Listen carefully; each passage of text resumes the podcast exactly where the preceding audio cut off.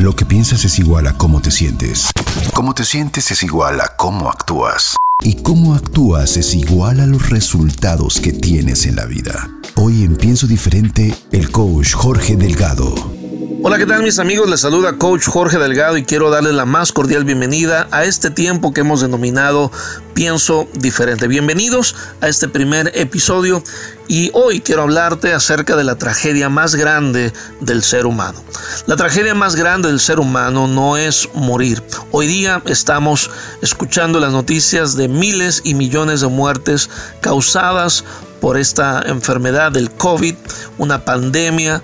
Eh, que está atemorizando la vida, los corazones, pero sobre todo creo que este miedo a morir nos está paralizando en lugar de utilizarlo como una razón más para poder vivir. Y de eso quiero hablarte, porque, repito, la tragedia más grande de, de, los seres humanos hoy día no es morir, es vivir. Pero tú preguntarás cómo. Claro, es vivir sin un propósito, es vivir sin trascender.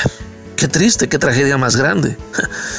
La tragedia más grande es vivir contando nuestros días en lugar de vivir haciendo que nuestros días cuenten. La tragedia más grande del ser humano es vivir sin saber que ha de morir, porque quienes viven así no viven, solo existen.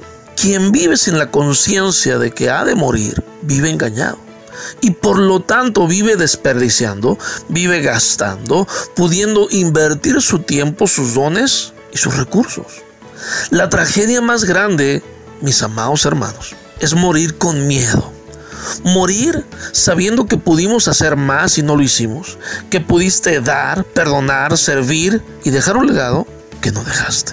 La tragedia más grande es morir sin tener una esperanza, sin saber a dónde vas cuando te mueres y lo que es peor posiblemente es morir sin saber por qué naciste. Esa es la tragedia. ¿Sabes? Porque quien vive con la conciencia que ha de morir, vivirá, debiera vivir entregándolo todo, esperándolo todo. De tal manera que cuando muere, no muere.